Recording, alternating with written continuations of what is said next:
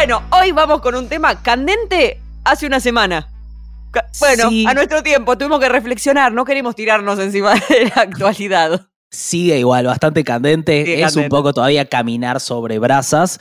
Eh, Hola a, a- a- a vos que A estás del otro lado. Hola a nuestro alguien querido. Menos mal que no se fue justo de vacaciones de invierno a su planeta porque no hubiera podido volver.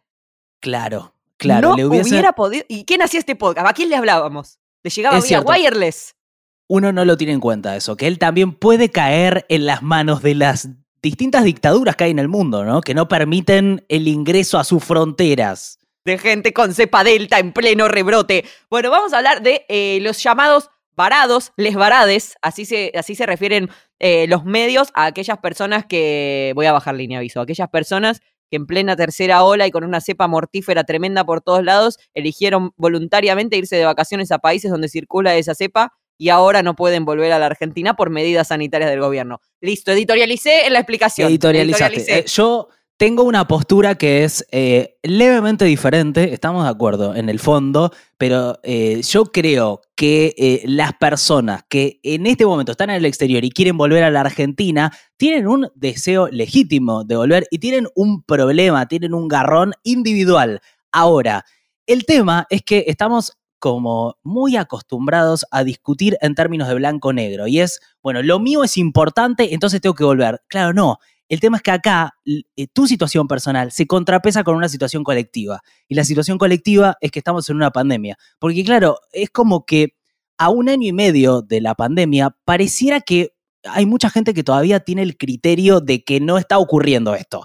Porque claro, en un momento era, era muy raro que alguien se vaya de- del país y después no pueda reingresar o tenga que esperar un tiempo para reingresar. Pero bueno, hay una pandemia. Había una especie de pieza gráfica que lleva, tiene, lleva más tiempo dando vueltas por Twitter que lo que existe la cepa delta, pero que decía muy claramente, la pandemia no se terminó porque estés harto.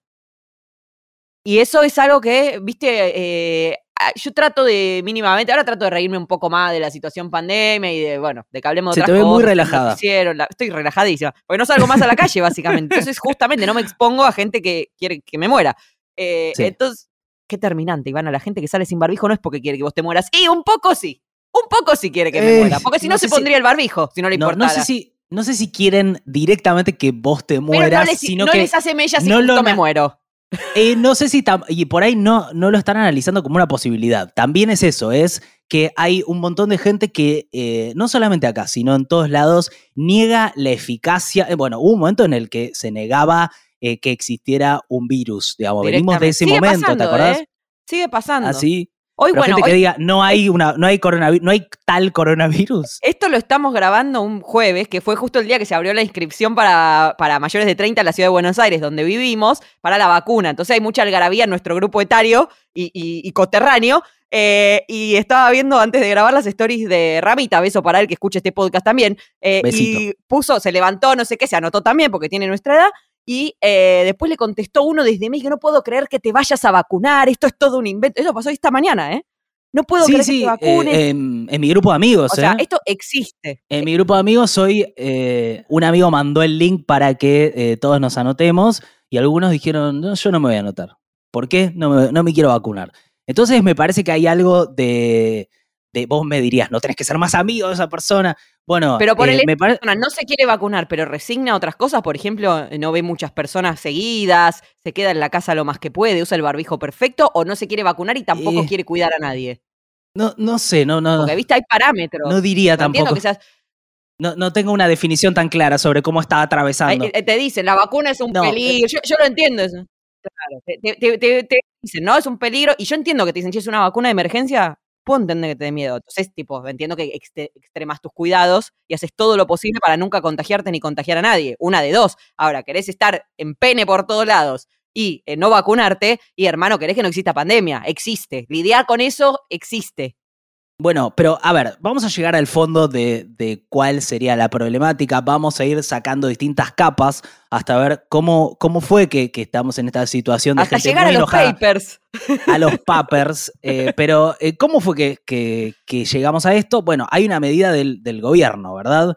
Sí, que de hecho vence para nosotros mañana, para cuando escuchen esto, va a haber vencido ayer, porque este viernes vence el decreto vigente que estableció una baja de, eh, podían entrar 2.000 personas al país por día y ahora pueden entrar solo 600 desde hace dos semanas.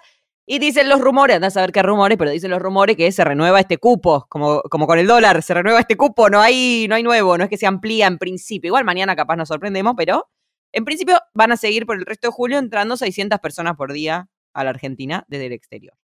Bien, es una medida que se toma en el contexto de, eh, hay una variante, esto ya seguro lo sabes, pero la variante Delta es una variante que es, eh, bueno, hay eh, distintos estudios que dicen que es hasta el doble de contagiosa que la variable, la variante anterior. Entonces. cuatro veces más que la original. Claro, entonces. ¿Te acordás cuando estábamos todos guardados con el changuito del súper, con todo el índice R, si cada uno contagia a uno, entonces no sé qué, ¿te acuerdas el índice R tradicional, famoso, viejo y peludo nomás? Eh, y estábamos todos ahí que si contagia uno, entonces eso se transforma en cuatro y no sé qué. Y ahora es tipo, ah, sí, variante Delta, 16 personas per cápita contagiada, dale, quiero mi libertad, quiero entrar.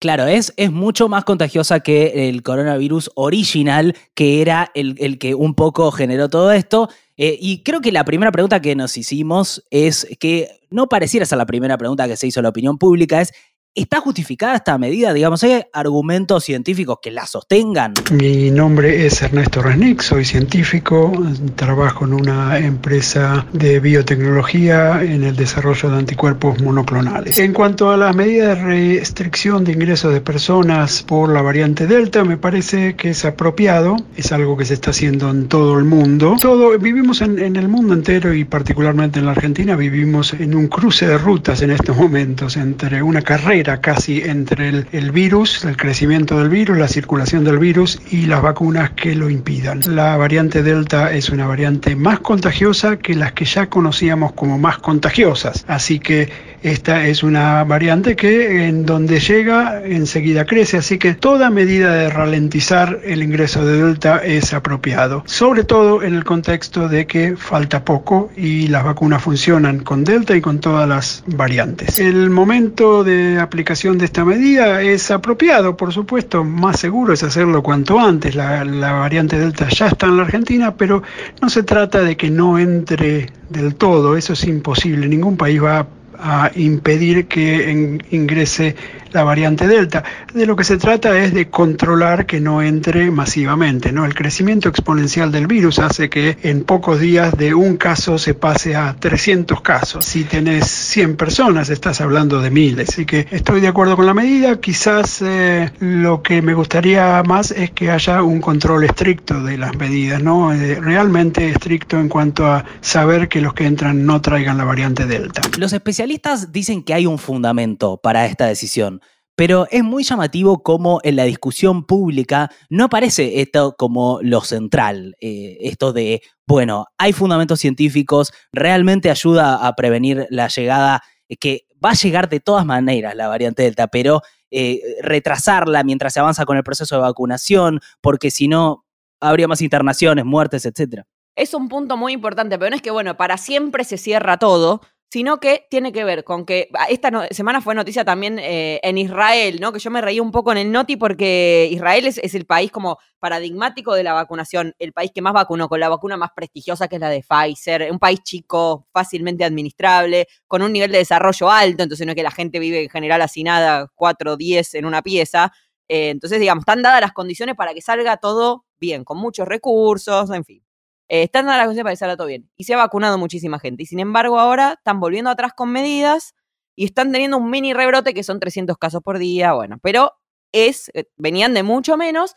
E Israel en esta, en esta experiencia con la cepa delta se dio cuenta de que bajaba la efectividad de las vacunas para el contagio, bajaba como si fuera de eh, un 80% a un 60% o a un 50%. Entonces tenés muchas más chances de contagiarte. Sin embargo, este rebrota, y a mí me sorprendió eso porque todos los titulares es, la vacuna no es efectiva contra la cepa delta, ¿viste? Todo catástrofe siempre. Eh, y después, si bajabas y leías la noticia, decía esto, por supuesto, y por eso hay que, eh, hay que tener, seguir teniendo criterios para no contagiarse que de todas formas con dos dosis la vacuna conserva un 93% de efectividad para las internaciones y los casos graves. O sea, hay muy baja chance que a vos te pase algo malo si te contagias con dos dosis de la mayoría de las vacunas. En el caso de Israel, eh, lo chequearon con Pfizer y de hecho todo este rebrote había habido en dos semanas como que te dijera un muerto. Entonces, la vacuna en efecto, aún frente a Delta, aplicada con dos dosis, salva millones de vidas. Entonces, Sí, ¿qué es por lo que hay que eso hacer? Bueno, hacer que Delta no entre, para- claro, hasta que la gente tenga dos dosis y no se muera. No se muera porque quiere volver Yanil a la torre, ¿me entendés? Bueno, Sí. es, es una cuestión, tengo, tengo un apartado, tengo escrito todo el caso Yanil a la Torre, lo tengo, si hace falta lo tengo. eh, si el alien me- necesita que hablemos de su colega Yanil a la Torre, se habla. Me interesa que lleguemos un poco a esas particularidades, eh, pero yo lo que hice fue, viste, porque primero se planteó que esto era algo que solo estaba ocurriendo en Argentina, esta medida para restringir el ingreso de personas desde el exterior, incluso personas eh, argentinas en este caso, o sea, de la nacionalidad del país.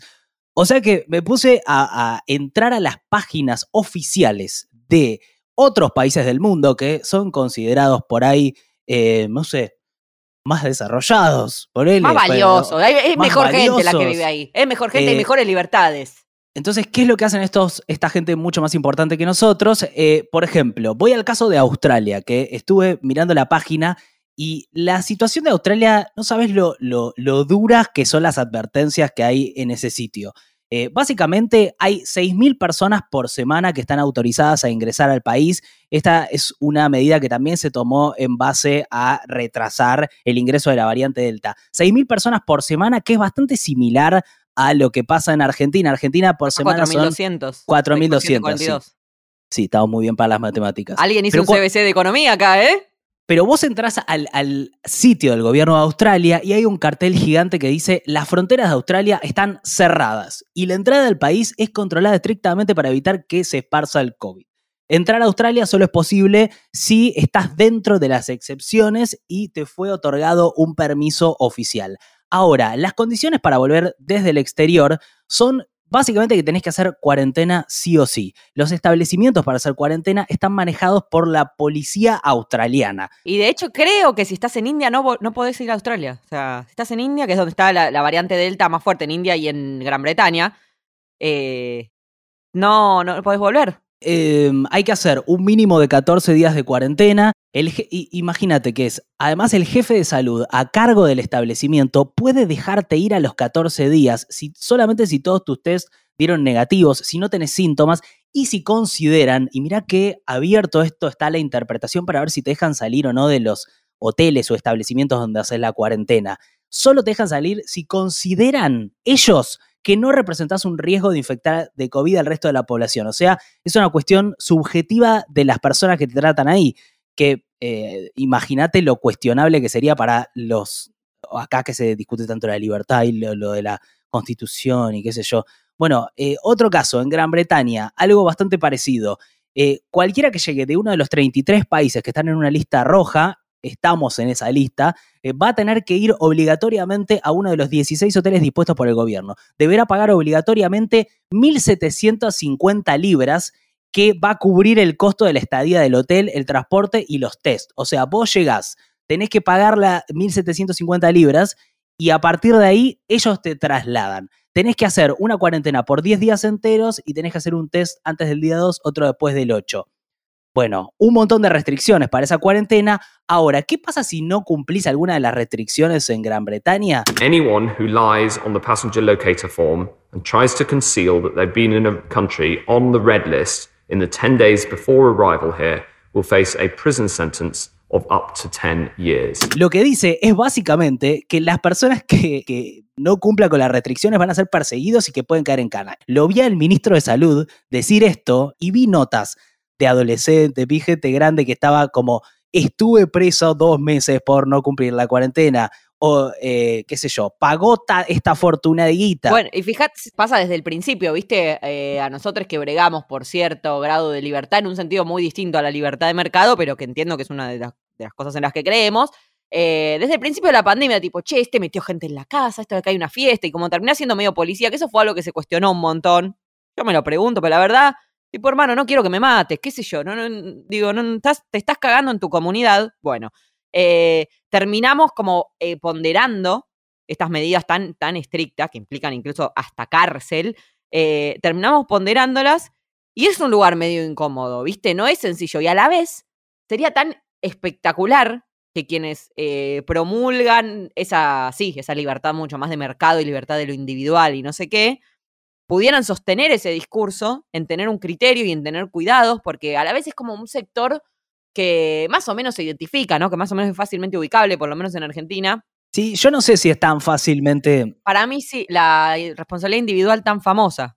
Yo me acuerdo que en su momento Babi Echecopar había puesto una encuesta en su programa de la tele, que todavía estaba en América. ¿Ahora está en América o en La Nación? No, sé. no tengo ni idea. Había puesto una encuesta tipo, ¿te cuidas vos o te cuida el Estado? Porque obviamente el Estado feo, malo, caca no debería existir, ¿no? Entonces, como bregando muy por, che, mira, no somos pelotudos, eh, no nos vamos a, ir a matar ni a contagiar, vamos a tener cuidado que el Estado no me ponga restricciones. Y después, eh, son sectores que como mínimo tangenciales, quizás es un poco más popular el público de Babi, eh, pero que de golpe es, yo tengo mi derecho inalienable a irme a Miami, a volver a no hacer ningún aislamiento, a Miami donde quieras que circule el virus. No, no, quiero estigmatizar Miami.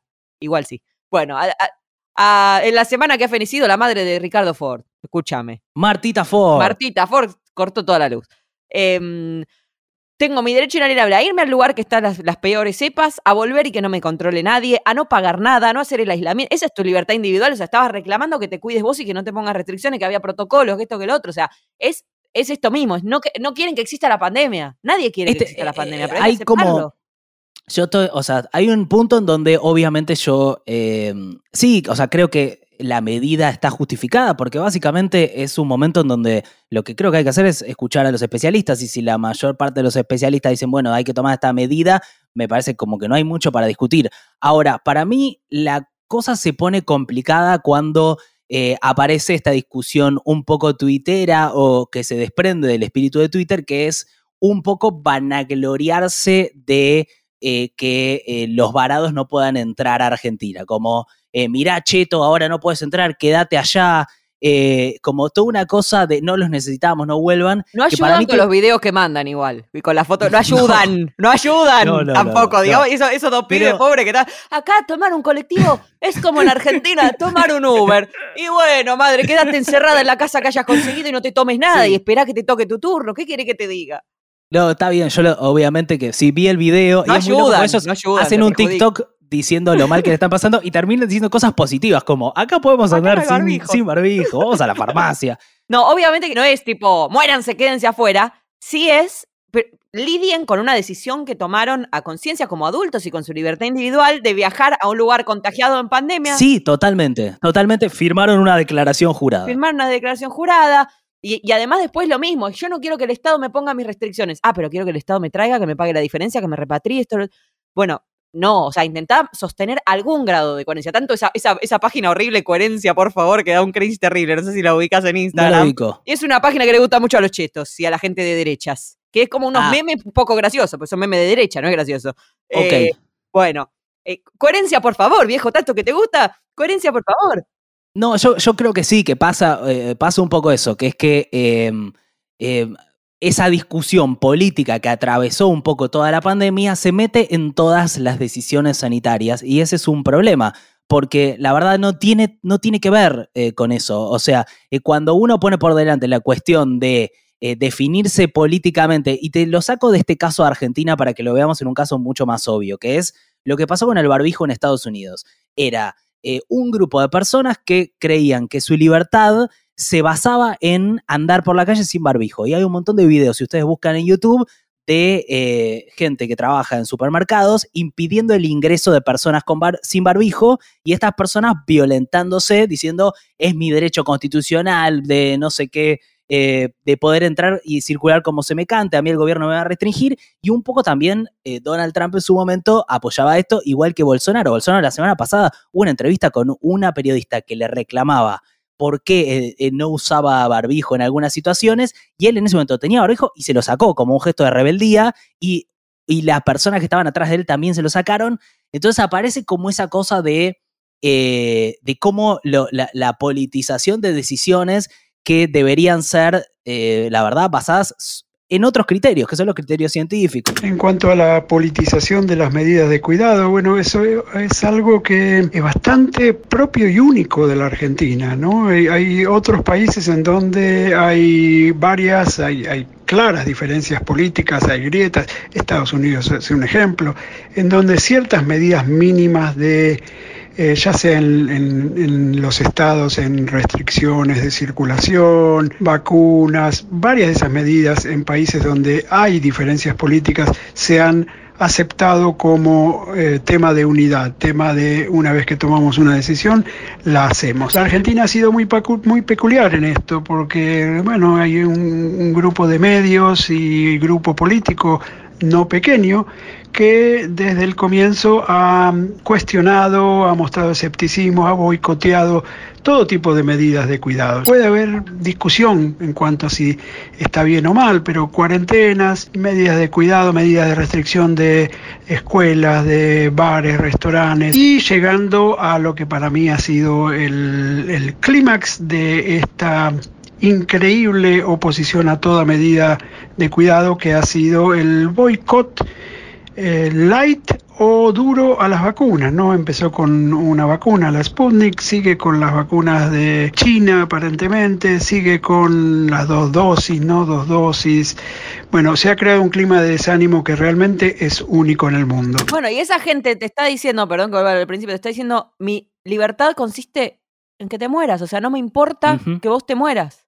Es muy desolador porque es, es eso, es, es, lo mínimo que hablamos, hicimos un capítulo acá sobre el bien común y, demás. Es muy violento. Esta semana, acá en Argentina, ni Brasil, ni ningún lado, apuñalaron a una persona en un colectivo por pedir que abran las ventanas, ¿me entendés?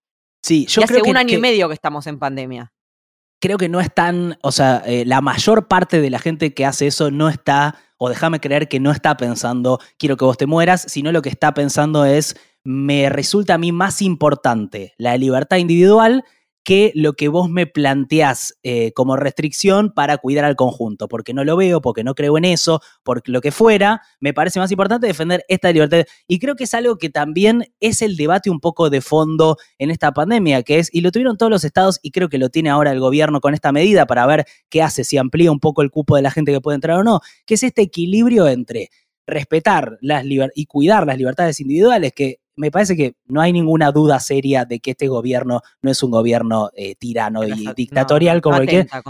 Pero por el otro lado, y no pasa nada, básicamente. Tenés que cuidar las libertades individuales y al mismo tiempo tenés que cuidar la salud del conjunto. Entonces es hacer un equilibrio entre las dos cosas. Bueno, yo no, no, eh, quiero, no quiero ponerle un eje de género especialmente a este debate, pero sí capaz eh, esta distancia en la que yo veo eso, que, el que viene y se me acerca sin barbijo, literalmente me quiere muerta, tiene que ver mucho, ¿no? Con ese ultraje permanente al que estamos nosotras, ¿no? Como ese avance sobre nuestro cuerpo permanente desde que nacemos, sea el tema de los piropos, sea eh, violaciones y microviolaciones, sea nuestra, la opinión y la, la, auditoría permanente sobre nuestro cuerpo y sobre todo, eh, yo lo resiento una línea entre, no sé, cuando eras joven y estabas en un boliche y pasabas por donde había muchos chabones y te tocaban el culo. Eh, no hay, o sea, la sensación no es muy distinta con alguien que le pedís que se ponga el barbijo, que lo use bien o que no te hable sin barbijo y te dice que no, o se lo deja abajo de la nariz o te habla encima o cierra una ventana, ¿me entendés? Porque es un avance y una decisión, o sea, yo, yo siento muy parecida justamente la sensación es un avance y una decisión sobre tu cuerpo en el que vos no, no tenés potestad ni sobre tu vida, ni sobre tu cuerpo, ni sobre tu salud, sino que es otro que está decidiendo por vos, porque justamente no son solo decisiones individuales, sino que lo que nosotros hacemos tiene una consecuencia en la vida y en la salud de los otros, sea a, pequeña escala, de si yo estoy con vos y te contagio, eh, sin consenso. Si nosotros nos juntamos a morfar y tomamos una decisión entre los dos de que, bueno, tuvimos tal cuidado y vamos a comer sin barbijo y, bueno, tomamos esa decisión y nos conocemos y hay un riesgo, bueno, se asume junto. Pero si yo voy y te hablo en la cara sin tu consentimiento, con, eh, y puedo tener COVID, bueno, yo estoy, la verdad, y no solo en tu salud, sino en la salud del común, porque después es eso, aportás a eh, un colapso sanitario, a trabajadores de la salud que no dan más y que no pueden más y que eso se colapse más, y a que otro que capaz se cuidó y se contagió porque no le quedó otra en el transporte público no tenga cama después, que es lo que pasó hasta hace dos semanas y ahora estamos con, no sé, no tengo el promedio semanal, pero sí que un día hay 10.000 casos, otro día hay 20.000, otro día hay 18.000, otro día hay 12.000 es un delirio. Cuando tuvimos 6.000 estábamos sacados y ahora nos anestesiamos con eso también y nos parece normal que haya 22.000 casos por día y no es no está bien eso, no está bien y no es a mí no me parece algo aceptable con lo que se puede vivir. Estaba viendo volviendo a lo de Gran Bretaña, estaba viendo que Boris Johnson ratificó que el 19 es el día 19 de julio, en 10 días es el día de la libertad, del Freedom Day y se vuelve a la normalidad aunque están con récord de casos otra vez. Y a mí me parece desolador, y eso traspolado, lo que te decía recién de yo contagiándote a vos y colapsando el, el sistema, se puede traspolar al mundo, ¿me entendés? Gran Bretaña tomando esa decisión, como Brasil lo hizo y creó, se generó la cepa Manaus por el contagio y colapsando al mundo. Sí, yo creo que, que sí es evidente que hay un sector, eh, si querés, muy conservador, que encontró en esta pandemia una forma de hilar un discurso y de hacer política de una manera muy coherente a lo largo de todo el planeta. Digamos, algo que vimos eh, manifestaciones y expresiones muy parecidas en todo el mundo. Ahora, eh, también creo que hay, eh, está eso y hay algo de fondo, que es cómo se está discutiendo políticamente y la polarización que, que genera la forma de discusión a través de redes sociales, con toda la confusión y la distancia que genera. Entonces, creo que es una pregunta, ¿cómo se hace para, digo, en casos, porque, digamos, vos me podés discutir lo de las personas que están en el exterior con algún argumento y digo, se podría hacer una discusión. Ahora, algo tan básico con lo del, como lo del barbijo, digamos. O sea, es como ya eh, usar una cosa que es evidentemente de cuidado eh, con, con, un fin político, demostrando que en realidad no te importa nada el argumento sanitario. No te importa nada.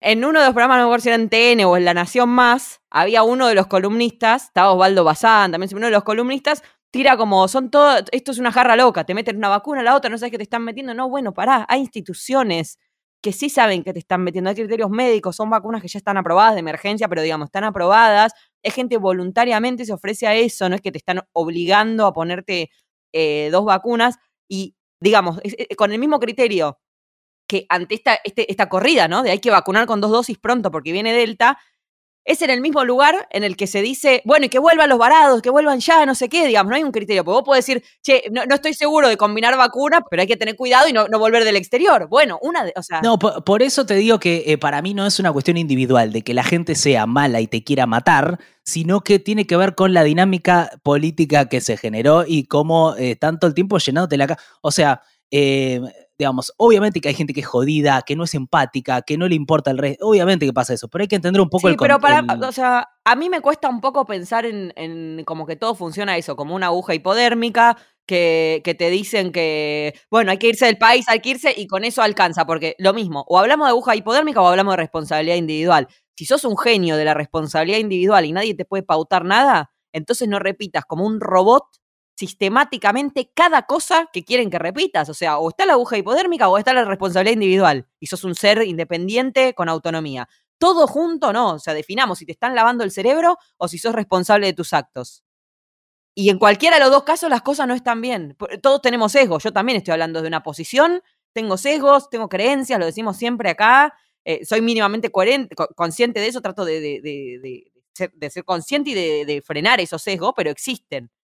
Pero o te, o te lavan el cerebro o es tu responsabilidad individual, decidí. Quería leer algo de Dolina que tengo, que, que tiene, tiene que ver con la libertad, porque me parece como interesante pensar en la libertad en este momento. Eh, textual lo leo. La libertad es un tema interesante porque suele creerse que es poder ir donde uno quiere. Entonces uno dice, voy a visitar a mi cuñado y eso es porque soy libre. Pero podés tener el derecho declarado de circular, lo que no te permite hacerlo son tus propios recursos. Y dice, todos los habitantes de la Argentina tienen permitido viajar a Monte Carlo, pero en realidad la mayoría no puede.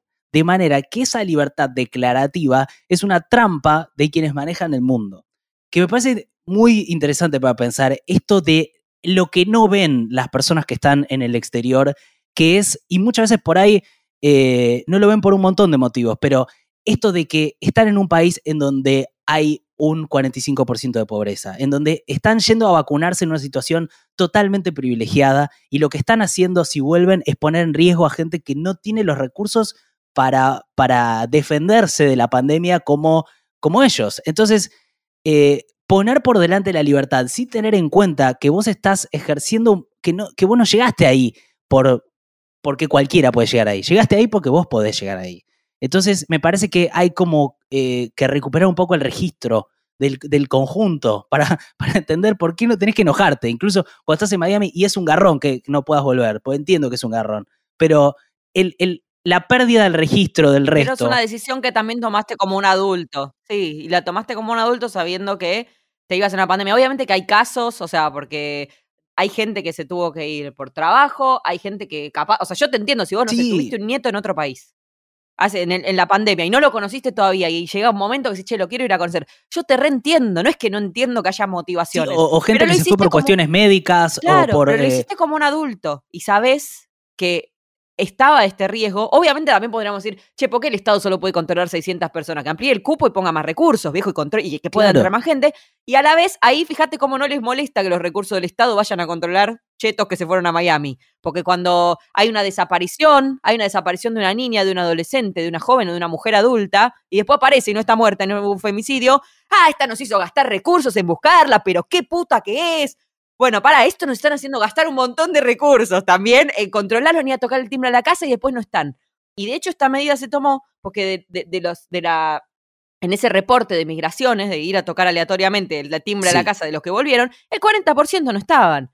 Entonces, antes de enojarte con una política sanitaria, ¡ay, no me dejan volver! ¿Es el Estado que no te deja volver? ¿O son esos, ese 40% de pelotudos que se cagaron en todo, que no cumplieron ni una restricción y eh, que hace que no se pueda dejar, evidentemente, al libre albedrío y a la libre voluntad de las personas el cuidado, porque cada uno que vuelve literalmente se caga en los demás y lo quiere muerto, viejo. Me van a, me van a caer. Lo que va a hacer mi, mi inbox de Instagram hoy, por favor. Ay, lo que va a hacer es ahí. Escríbanme Bueno, el lunes, porque es fin de eh, semana y yo me quiero relajar. Me escriben el lunes para decirme que, que Ivana, que no sé qué, que hay casos especiales. El lunes, porque yo quiero el fin de semana descansar. A mí me pueden escribir, me pueden escribir el, el lunes que es mi cumpleaños, el 12 de Sí. julio, diciéndome, Nico, qué tibio sos, feliz cumpleaños. Eh, no, y lo último que quería, que me olvidé de decir, es que en Japón, viste, dijimos todas las consecuencias que había en Australia y Gran Bretaña. En Japón hay unas restricciones muy fuertes. Entré al- a la página del, del Ministerio de Asuntos Extranjeros de Japón y es muy loco cómo cambia según la idiosincrasia la multa. En Japón lo que dicen es, si no cumplís con las restricciones, hay una multa y qué sé yo, pero principalmente vamos a hacer público tu nombre y tu apellido, Me dice. encanta. Vamos a exponerte públicamente. que es, es una cosa, me parece eh, muy medio, interesante, medio romano, medio te mandan al exilio, ¿viste? Como humillación. pero aparte lo valioso que es para, para, para esa cultura, evidentemente, que públicamente digan, esta persona no está cumpliendo con las reglas, es esta. Es Ivana Sherman y no es tal. Eh, bueno, pareció que acá no funcionaría, pero, ah, pero ahí Acá se jactan, o sea, insisto, es, es jactarse de que no estás Sí. cuidando.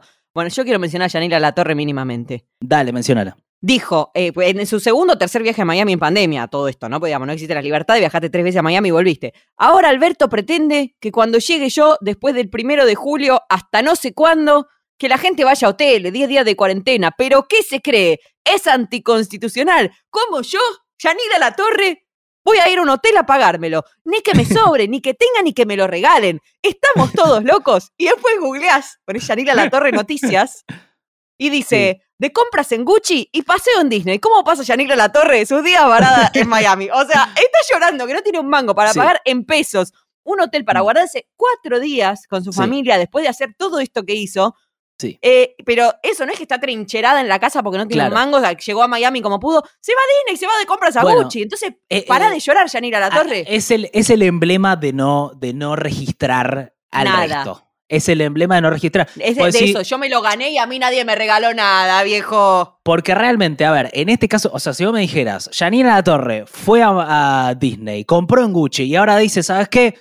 Me quedo para cuidar, eh, me, me saco un hotel unos días más, Exacto. eh, porque, y me parece, eh, esa es la actitud, digamos. Estás en o todo sea, tu derecho de ir a Gucci, está bárbaro. Yo no tengo un problema con que seas millonaria. Tengo un problema con que te cagues en tu comunidad. No, o sea, la, lo- eh, digo, la, de- la desigualdad estructural la podemos discutir en otro momento y tiene que ver con, por eso, es como, sí, pero en este caso puntual, o sea, es como rarísimo no registrarlo. Pero bueno, qué sé yo, a esto llegamos. ¿Querías saber- Sí. decir algo más, Janina? Tenés para no, hablar un pero rato, tengo algo siento. más para decir. Volvió Guido. Pela, el tenista, volvió de un torneo en no sé dónde, Sí, en el que había viajado con su novia, con Steffi Demner, una influencer que yo respeto muchísimo como influencer, Sí, que la sigo siempre, que me cae bárbaro. Y ella había ido de gira con él y cuando volvió se aisló una semana, por supuesto. Volvió Pela. Supongo que se aísla. Adivina si Steffi fue al gimnasio al día siguiente. no. Y si- adivina si hay una reunión en la casa con ¿La su viste ya? Y lo publicó en redes. Claro, es como el criterio de si estoy haciendo las cosas bien, yo volví y me aislé, pero ahora volvió uno con el que dormiste, lo chapás. Vos también te tenés que aislar una semana si vas a dormir con él. Si no organizás un aislamiento en tu casa, bueno, está- si tenés que laburar es válido. Tenés cuatro ambientes en tu casa, madre, una terraza enorme, una pileta. El Bueno, que logró entonces- volver bastante fácil también fue Ginés, ¿eh? También Ginés pudo, pudo entrar tranqui, suerte, Madrid, Buenos suerte. Aires, tranqui. Lo- bueno, tuvo que fumarse unos gritos, pero ha vuelto, ha vuelto, ha vuelto. Ha vuelto, ha regresado. Pero digamos, Bueno, eh, entiendo- eh, es, es el mismo sector, insisto, que cuando Ginés no cerró porque no se conocía el, virus del todo y no cerramos a tiempo la frontera, eh, no cerramos a tiempo la frontera. Bueno, ahora viene una cepa nueva, vamos a cerrar la frontera. Eh, me cierra la frontera. Es imposible, es imposible construir algo. Eh, a mí- Yo estoy muy, muy desolada porque es imposible. es imposible construir algo. Con eso me parece que podemos, eh, los, lo cerramos, lo hacemos remera, lo estampamos. La salud es el otro. La salud es el otro. Bueno, eh, llegamos hasta el final del podcast. Recuerden que cómo se sostiene este podcast. Bueno, País de Boludos, eh, gracias a tus aportes mensuales. Vos podés entrar a paisdeboludos.com.ar y, y suscribirte a este, a este canal. Eh, o también puedes hacer aporte de una sola vez y podés compartir esto. Podés seguirnos en arroba Ivana Sherman y en arroba Nico Goodman. Puedes hacer todas esas cosas que a nosotros nos van a poner contentes. ¿El fin de semana que viene sale, pero entonces? Sí. Para eh, meter un sí. poco de gancho, porque si no estamos medio pelados los fines de semana. si van a poner Sale- plata, sa- sale, pero entonces. Sal- sale, pero entonces. Saldría, pero entonces. Saldría, Sí, pero entonces. Ahora di- ahora Ante la duda pongan morlacos. Sí, totalmente. Eh, estuvo en este episodio, eh, como siempre, Dora Joch en la, en la producción, J, nuestro querido J en la edición, la vieja Flores en el diseño gráfico y Juli Urman hizo la música. Y el beso y el agradecimiento a Ernesto Resnick, que tan amablemente y amorosamente nos mandó su testimonio. Cuando Sí. le escribí, me dijo, los conozco, yo casi me hago pis encima. Y bueno, Sí. y nos, nos mandó con mucha dedicación y que además nos aporta muchísimo, no solo en este podcast, sino siempre. eh, eh, Sí. leerlo y escucharlo es espectacular, así que Sí, eh, sí, el beso y el es, agradecimiento. es como un faro de, de conocimiento y honrados de, de tener su presencia. La verdad es un orgullo. Eh, bueno, en, el- en Alien, al Alien lo vemos el sábado que viene, el lunes nos vemos en el noticioso, el domingo quizás en Pero entonces, bueno, prolífico esto, prolífico. Listo, chau, Nico. y lunes es mi cumpleaños. el lunes es el cumple de Nico. Chau, chau, flaco. Mua.